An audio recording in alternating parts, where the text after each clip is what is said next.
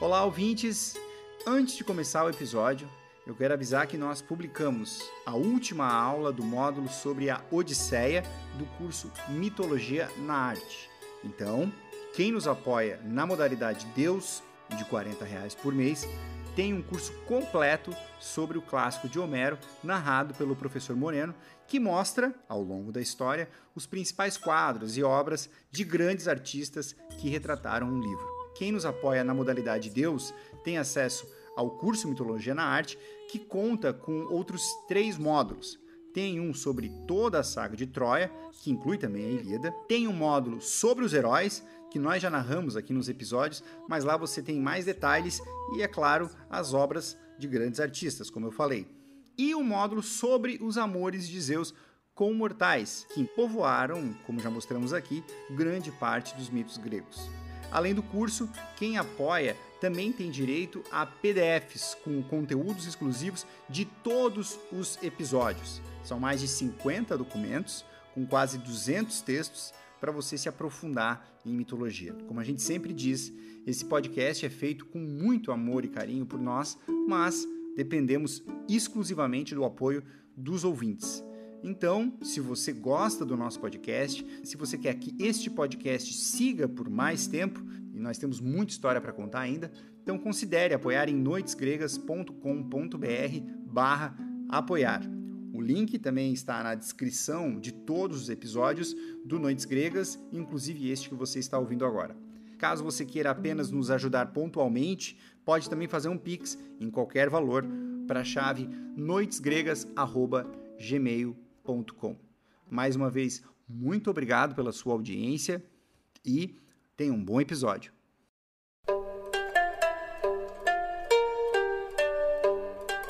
Olá, ouvintes! Você está ouvindo o podcast Noites Gregas e esta é a Hora do Oráculo. Eu sou o Felipe Speck, o fiel escudeiro do professor Moreno, e antes de falarmos sobre a Medeia, nós vamos nos ater hoje a um personagem sobre quem falamos en passant no episódio sobre os Argonautas. A Atalanta, que é uma mulher intensa, cheia de matizes e com uma personalidade que nos serve até hoje para entendermos a diversidade humana. Um bom episódio!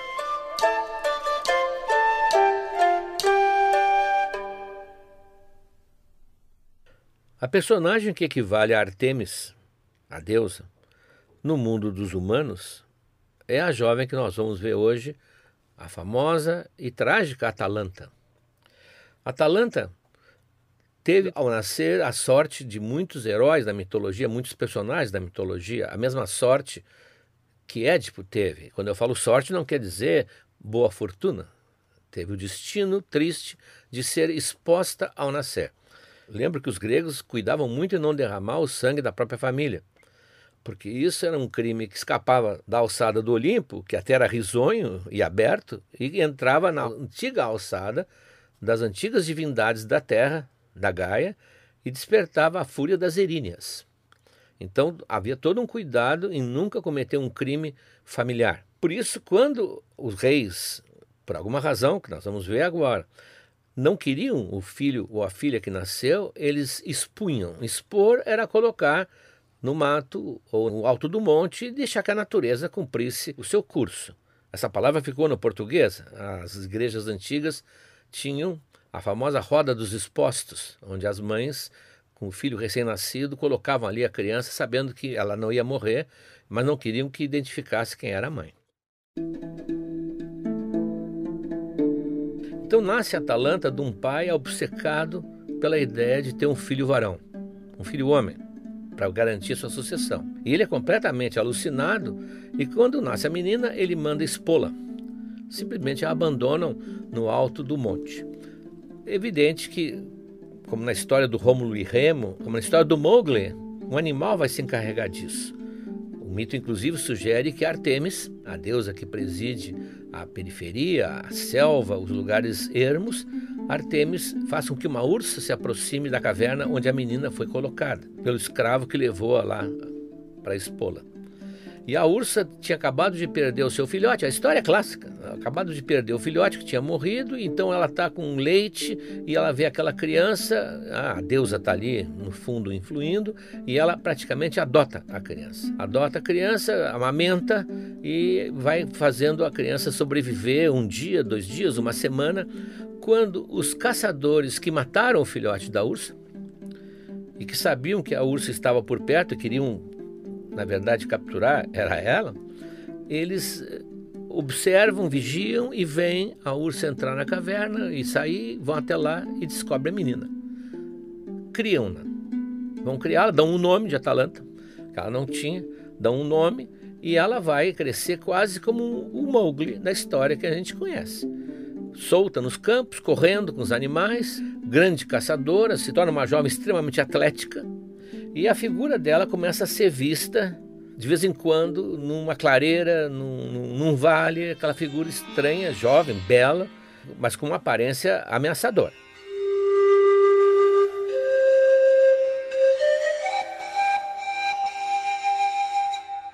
Então ela chega assim à adolescência como Artemis, ela se dedica à ideia da virgindade, da castidade, e vive numa caverna, dorme sobre peles de animais, caça para se alimentar e não quer a proximidade de ninguém.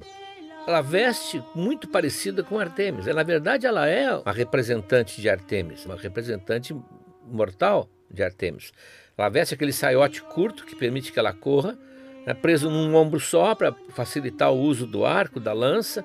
É o modelo dela é o modelo.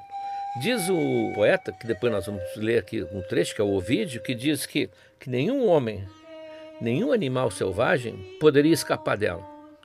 E se quisessem pegá-la, ninguém conseguiria alcançá-la. Ela era uma figura assim quase lendária naquele meio todo.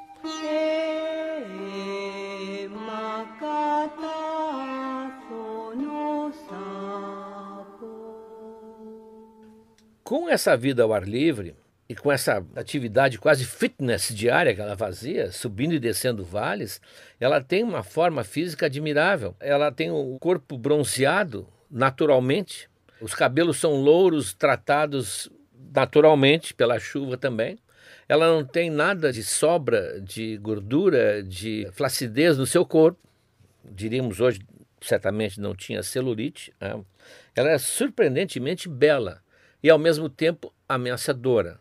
Ela tinha uma atitude ameaçadora. Ela era uma visão realmente impressionante para os poucos que podiam vê-la. Porque ela raramente aparecia. Só a viam assim como se fosse uma estrela, diz um autor, passando célere atrás de um animal ou lutando contra uma fera, para logo em seguida desaparecer na floresta, se embrenhar como se fosse um cometa.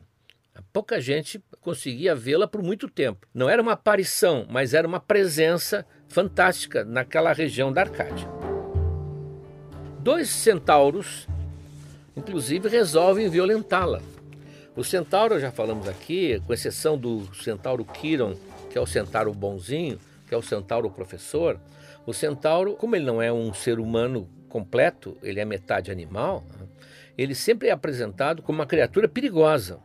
Eles são muito dados a excessos, a várias cenas de luta contra os centauros, que se embriagam, que tentam violentar as mulheres, eles são uh, violentos, eles são realmente perigosos. E dois centauros jovens que ficam sabendo da presença de Atalanta naquela região da Arcádia e que a vêm de vez em quando resolvem fazer-lhe uma visita e propor uma brincadeira. Claro, brincadeira para eles, não para elas. E a maneira deles se aproximarem, é, a caverna dela fica mais para o alto daqueles montes da Arcádia, a maneira deles se aproximarem já é significativa. Eles estão indo para uma festa, na verdade, vamos colocar entre aspas essa festa, mas eles não levam tocador de flauta, eles não levam saltimbancos, eles não levam nada que se assemelhe a uma festa normal. Eles, pelo contrário, eles vão com grandes tochas acesas e no caminho vão derrubando tudo, queimando tudo, queimando a vegetação, fazendo uma, uma estripulia e se aproximando do lugar onde está a Atalanta. Ali eles vão propor um jogo de três em que a Atalanta vai ser a vítima. Claro que ela viu eles se aproximarem de longe, pelo barulho, pelas fogueiras que eles vão ateando no caminho, e ela, quando o primeiro que chega, recebe uma flecha no meio do peito e cai morto antes de tocar no chão. O segundo investe contra ela furiosamente, enlouquecido de desejo e de vingança do amigo, e só avança para receber a segunda flecha e cai também morto no chão. E isso aumenta o renome da Atalanta. Ela é uma mulher sozinha, evita o contato com os outros, com os homens, foi capaz de lidar com dois centauros que são ameaçadores, e, portanto, ela é assim, já pouco a pouco o renome dela começa a pairar por sobre os vales da Arcádia.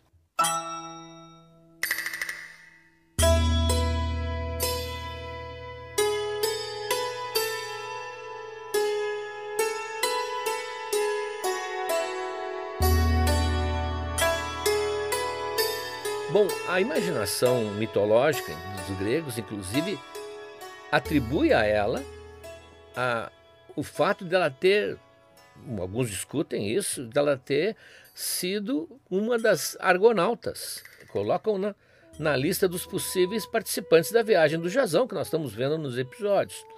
Ah, é discutível. Uns dizem que não, porque o Jazão jamais aceitaria uma mulher numa tripulação totalmente masculina, que cria confusão. É uma possibilidade, tanto que naquele episódio das mulheres de Lemnos não há menção a, a ela. Mas outros dizem que ela foi que fez várias façanhas, porque ela era sempre, vamos dizer assim, ela era sempre uma pessoa de frente. Se ela fosse uma guerreira, ela estaria sempre na vanguarda. Então ela, ela participou de várias situações, só que a literatura, os poetas não cantaram os seus feitos pelo machismo que imperava. Então naquela época não iam dar grande exposição a uma mulher e diminuir os feitos dos homens. Então há uma discussão se ela foi ou não foi na viagem. Não há nada a respeito disso, do que ela teria feito mas isso aumentou mais o seu renome. Quer dizer, ela é uma pessoa que eram capazes de imaginar fazendo parte daquele grupo da elite. Se ela tivesse sido, aliás, seria interessantíssimo alguém, as nossas ouvintes, escreverem as memórias de Atalanta na viagem dos argonautas. Seria interessante, podia dar uma história fantástica de aventura, ou quem sabe, uma história de relacionamento entre homem e mulher muito interessante, já que tinha 50 homens no navio.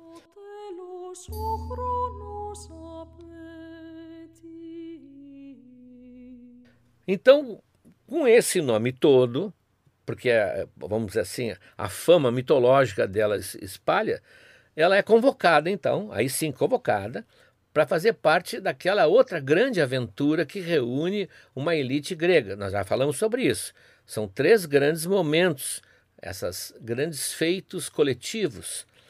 A Guerra de Troia, que é a suprema, né, nós não vimos ainda, a viagem dos argonautas e a caçada do javali da Calidônia, que nós já discutimos naquele no último hora do oráculo sobre os monstros, na verdade teria sido um mamute, um mamute anão que passou para a mitologia como se fosse um grande javali.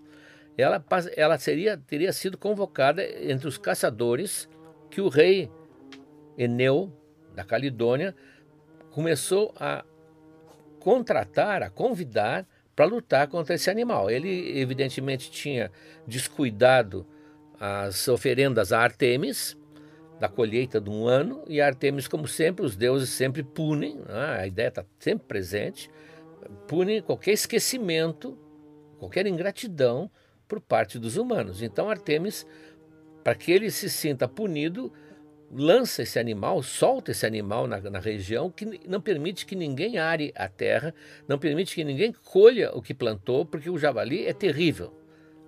Então vem jovens de todo lugar, atraídos principalmente pela honra, pela glória de participar e talvez conseguir matar a fera. Muitos não querem que ela chegue junto com eles na, na borda da floresta por onde o javali anda elas acham que é um, um absurdo uma mulher estar tá junto com eles. Só o filho do rei, o Meleagro, olha para ela e ele se encanta com ela. Né? Porque ela realmente ela é encantadora, ela é uma beleza selvagem, em estado puro, sim, mas fascinante. Eu vou ler o Ovídio. O Ovídio, aquele poeta romano, que eu acho que é o melhor de todos os narradores da mitologia, que nós vamos mais tarde examinar as metamorfoses, eu já mencionei outras vezes, o Ovídio mostra com a sua qualidade que ele tem literária, a chegada da Atalanta. Então ele fala que vieram todos os nobres, guerreiros, jovens, loucos por aventuras, e junto veio o orgulho dos bosques da Arcádia, a jovem Atalanta. Um simples broche, brilhante, segurava o seu manto no pescoço. Um simples nó prendia o seu cabelo, e do ombro esquerdo pendia uma aljava de setas que ressoava ao ritmo dos seus passos. Na mão esquerda trazia o seu arco, instrumento de sua glória. Sua aparência, posso dizer, era de um herói com a graça de uma virgem, ou talvez de uma virgem com o porte de um herói. Meleagro, assim que a viu, a desejou. Com um suspiro, no entanto, sentindo que não era hora nem o lugar, ficou em silêncio, pensando: feliz mortal se um dia ela vier a amar alguém. Bom, aí o grupo começa a se movimentar, porque o Meleagro tem uma certa liderança, ele é filho do rei, ninguém mais reclama, né? A, a, Atalanta está no grupo, e aí, evidentemente, ela se adianta a todos os demais. Ela vai superar os homens. Aí volta o Ovídio. É assim que, que ela tem uma chance, ela vai usar o arco.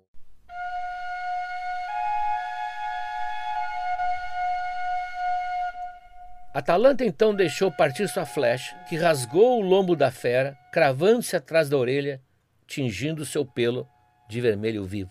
E mais que a própria Atalanta, Meliagro ficou feliz com a sua façanha. Ele foi o primeiro a enxergar o sangue, a apontá-lo aos companheiros e a louvar a caçadora. Você conseguiu, sua proeza. Meleagro estava torcendo por ela e, portanto, segundo ele, ela que vai ser a autora da morte do animal, embora ela não tenha ferido de morte. Ela feriu né, o animal, mas não, não liquidou. Então os homens ficam completamente envergonhados. Não só a mulher disputou com ele, como ela foi se adiantou e está lá mostrando que ela que é realmente a grande caçadora. E eles tentam liquidar o animal, mas é tal a confusão um fere o cachorro do outro, um corta o outro, que são todos eles atabalhoadamente tentando pôr um fim à vida do animal, até que o meleagro consegue matá-lo com uma lança. O animal tenta ainda acertá-lo com as presas, mas ele consegue liquidar o monstro e aí a pele é dele. Ele é que matou. E ele diz: não, não, a pele não é minha. Quem fez realmente o animal tombar foi ela, a pele é de Atalanta. Bom, aí pode-se imaginar a discussão, e dois dos mais furiosos com a decisão do Meleagro são tios dele, irmãos da mãe dele. E eles dizem: não, se tu não queres, fica na família. A pele é nossa. Não é dessa, não usariam essa palavra, não é dessa sirigaita que apareceu aí, que nós estamos vendo que ela te encantou. E ele discute com eles, eles discutem, se empurram, vão às armas, puxam as espadas e Meleagro mata os dois. Inclusive, por causa disso, ele vai morrer. Isso é um, um outro mito que é paralelo à morte de Meleagro.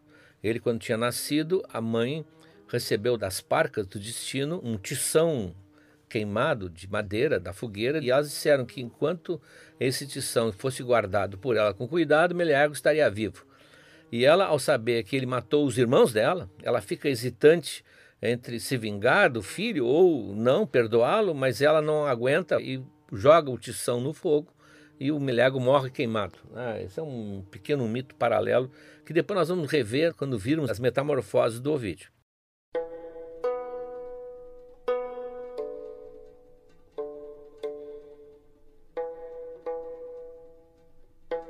Então a Atalanta agora tem também um troféu, um troféu cobiçadíssimo. É dela a pele do javali da Calidônia. E ela consegue com isso voltar para a família ela se reconcilia, nem se reconcilia, ela vai conhecer o pai e o pai a aceita. O pai que continuava sem nenhum herdeiro, né, a aceita de volta. A filha é admirada agora, a filha é realmente é uma mulher poderosíssima. E ele tenta sutilmente convencê-la a casar, porque ele quer um mínimo neto. Talvez com isso a linhagem dele seja garantida. E ela coitada, ela não, não é essa a ideia dela. Ah, como se diz hoje, a minha filha não é essa a vibe dela. Ela prefere viver sozinha, ela não precisa de um homem, ela disse. Mas ela vai ao oráculo. Ela vai ao oráculo perguntar o que, que o oráculo diz. E o oráculo é terrível, né? O oráculo diz assim para ela: Atalanta, não te cases. O casamento será tua ruína. Tu não precisas de um homem. Evita essa espécie. Mas eu sei que não o farás. Ficarás viva, mas vais perder a ti mesmo. O oráculo terrível. E ela, bom, ela chega então, fala com o pai, mas pai, deixa então eu continuar solteira. E ele, com aquela pressão, não com autoridade, mas com aquela pressão que os pais muitas vezes têm. Não, mas olha, filha, eu vou fazer uma coisa. Eu vou criar uma condição impossível. Tudo vai depender de ti.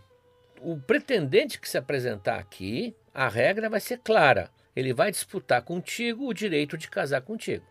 E a disputa vai ser assim: ele sai correndo, desarmado, e tu sai correndo atrás com a tua lança. Se tu alcançar, tu mata ele. Se ele chegar na linha de chegada, tu casa com ele. Bom, Atalanta, então, confiando, realmente podia confiar na sua velocidade, no seu preparo físico, disputou várias maratonas, ela aceita e começa um desfile de gente morta. O pai gentilmente prega a cabeça dos mortos na porta do estádio. Então, quem chega e vai se apresentar como pretendente, quando olha muito, já desistem e vão embora. Mas vários, fascinados pela Atalanta, se apresentam e tentam e ela diz: Eu não quero fazer isso, mas eu não quero casar. Ah, então, sinto muito, ah, sinto muito. Até que aparece Hipômenos. Diz o poeta, o vídeo. Só vai me ter aquele que me alcançar. Tentem, ela dizia. Quem me vencer, ganha esposa e leito, mas os vencidos levarão a morte como prêmio. Esses são meus termos. E eram termos cruéis. Mas a sua beleza era tal que foram muitos que resolveram correr o risco. Morreram todos. Ela era rápida. Ao saber disso, Hipômenes tinha exclamado: Alguma mulher vale isso? Esses jovens não passam de pobres tolos. Mas quando ele a viu, preparando-se para correr, e viu sua face, seu corpo esguio quase nu, então ele entendeu. E não pôde deixar gritar bem alto para que todos ouvissem. Peço perdão a vocês, jovens, por tê-los criticado. É que eu não conhecia todo o valor desse prêmio. Bom, então ah, ele resolve, eu vou, eu vou ter que arriscar. Mas ela ela, nesse momento, o Ovídio, aqui é o Ovídio, ah, o escreveu A Arte de Amar, que é um livro muito inteligente, muito sensível, dá mais para um homem escrever naquela época, no início quase da era cristã, escrever com aquela sutileza que ele escreveu. Então ele conhecia a natureza humana. Ela começa a ficar enternecida com o Hipómenes. Diz o Ovídio. Ouvindo, olhando quase com ternura para aquele jovem homem, ela pensava indecisa sobre o que seria melhor: vencer? Perder? Qual o Deus, pensava ela, odeia tanto os jovens bonitos que quer arruinar esse aqui, fazê-lo arriscar loucamente sua vida preciosa apenas para me desposar? Não acho que eu mereça. Não me comove a sua beleza. Embora poderia. A idade dele é que impressiona. O que restará dessa coragem viril e encantadora? Desse orgulho com que me falou, de sua descendência, desse amor por mim, se ele morrer? O que ganhou com isso? Vai embora, estrangeiro. Foge desse casamento que tanto sangue já derramou. Tu és um homem digno de qualquer mulher. Mas o que isso me importa? Por que me preocupo se tantos já matei? Ele que cuide de si. Pô, vai morrer, já que a morte de tantos outros não alertaram, já que quer arriscar assim sua própria vida. Mas ele precisa morrer? Só porque quer viver comigo? É sempre a morte o prêmio para o amor? Eu vou odiar essa vitória. Mas não é culpa minha. Ela está se debatendo, né? Mas não é culpa minha. Pobre amigo, como eu gostaria que tu esquecesses o desafio. Já que insistes nele, contudo, ao menos poderia ser mais veloz do que eu. E ele é delicado, é suave como uma moça. Bem que eu gostaria que ele jamais me conhecesse, continuaria vivo. Se eu tivesse mais sorte, se o destino me permitisse casar, esse seria o único que eu levaria para o leito, sem hesitar. Atalanta era verde em matéria de amor. Já desejava, sem saber, e não sabia que já estava amando. Esse é o nosso vídeo, né? que eu admiro bastante.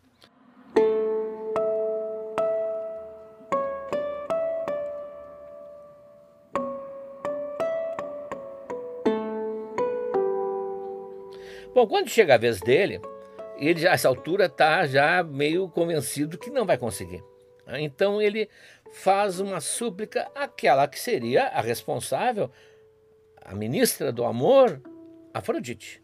E ele faz, pede a Afrodite que o ajude a conquistá-la, porque ele ama perdidamente aquela moça. E Afrodite, então, que também está um pouco já enfadada com essa recusa de Atalanta ter um amor, e como sempre ela disputou fiéis de Artemis, porque os fiéis de Artemis sempre juravam castidade, e a castidade era para Afrodite um pecado mortal, ela resolve ajudá-lo e consegue três maçãs de ouro, três pomos de ouro. Uns dizem que são do famoso Jardim das Hespérides, na época o fornecedor de frutas douradas para o Hércules, etc, etc. Então consegue três pomos de ouro e dá ao Hipómenes. Quando largam para a corrida, o Hipómenes sai correndo no que pode, mas a, a Atalanta, em passos muito mais ágeis, vai se aproximando e ele então joga discretamente uma das maçãs no chão. Atalanta vê com o olhar aquele brilho do ouro, se abaixa para pegar a maçã e com isso o Hipómenes ganha diferença. Mais adiante, ela já está recuperando a distância, ele joga a segunda e ela se abaixa para pegar a segunda. Não sei como ela carrega as, as maçãs de ouro, mas devia ter uma mochilinha pronta para isso, vai atrás dele e ele lança a terceira e ela não se recusa a pegar. Talvez até ela estivesse entrando no jogo para salvá-lo, pode ser. Né? E ele chega primeiro na linha de chegada como vencedor. Ele é o vencedor, eles vão casar.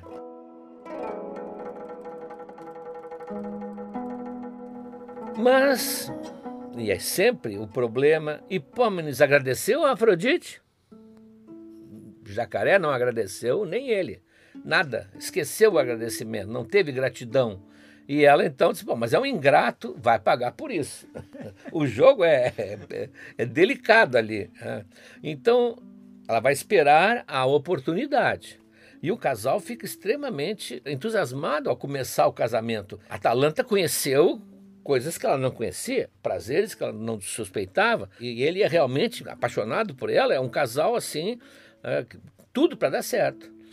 Mas a Afrodite está vigilante. Até que um dia eles vão num lugar que é um templo no meio da montanha, cheio de estátuas de deuses, de imagens de deuses, portanto, um lugar sagrado. E ela faz, como vou dizer isso, ela faz erguer-se no Hipómenes uma parte hidraulicamente erguível.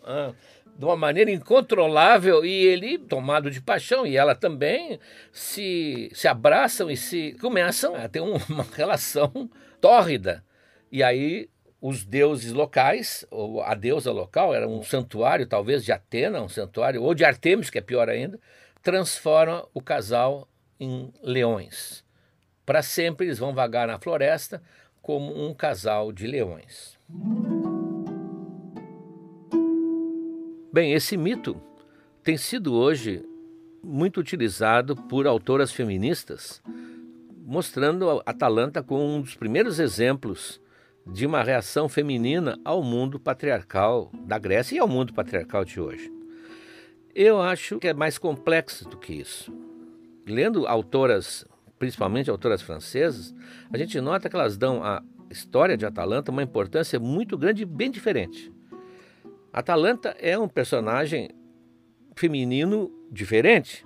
Ela é caçadora, ela é lutadora, ela é, chega a ser cruel em certos momentos, ela sabe se defender muito bem, como ela se vê no caso dos centauros, que são personagens extremamente perigosos. Ela não precisa de ajuda do homem, ela pode viver sozinha. Mas isso não é um personagem de libertação feminina, ela é um personagem muito mais amplo de libertação, na verdade, das figuras de gênero.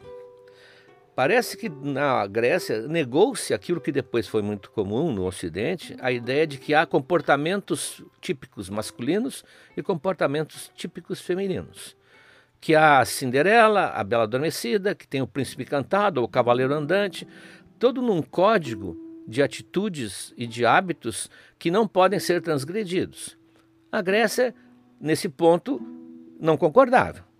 O fato que o Olimpo tinha deusas guerreiras, que não queriam ter relações sexuais, que queriam se manter virgens, como Atena e Artemis, mostra que eles tinham a compreensão clara que não existem comportamentos tipicamente masculinos ou tipicamente femininos e que existe um, um cardápio a ser seguido. Em outras palavras, parece que a Grécia Antiga, que entendeu o ser humano mais do que qualquer outra época, percebeu que não existe um só homem ou uma só mulher, não existe um só tipo de homem ou um só tipo de mulher, não existe uma só masculinidade e uma só feminilidade. Na verdade, muitos tipos de homens, muitos tipos de mulheres, e cada pessoa teria o direito de adotar as características e as atitudes que forem melhor para a sua vida. Ter filho ou não ter filho, casar ou não casar, relacionar-se com alguém do mesmo sexo ou não. Isso é a história, no fundo, que está representada em Atalanta. A liberdade absoluta de papéis.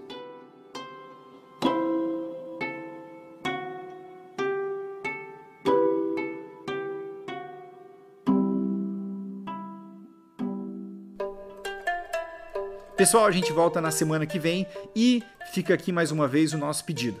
Se você gosta do nosso podcast e quer que a gente siga adiante com este projeto, considere apoiar o Noites Gregas. Os apoiadores têm acesso ao curso Mitologia na Arte, que tem módulos sobre a Ilíada e a Odisseia, por exemplo, e a dezenas de materiais exclusivos com conteúdos para você se aprofundar em mitologia. O link está na descrição deste episódio.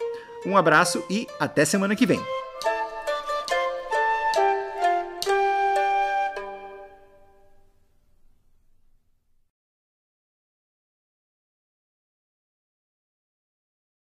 Olá, amigos! Chegamos agora ao terceiro ano do Noites Gregas. Já contamos muitas histórias, mas tem muito mais pela frente. Tem toda a Ilíada, a Odisseia, as Metamorfoses de Ovid e muitas outras coisas. Mas para que a gente consiga seguir em 2023, para produzir esse podcast que nos dá muito prazer, mas também muito trabalho, nós precisamos do apoio de vocês. Acesse noitesgregas.com.br barra apoiar o link está na descrição desse episódio. E veja como você pode ajudar. Um abraço.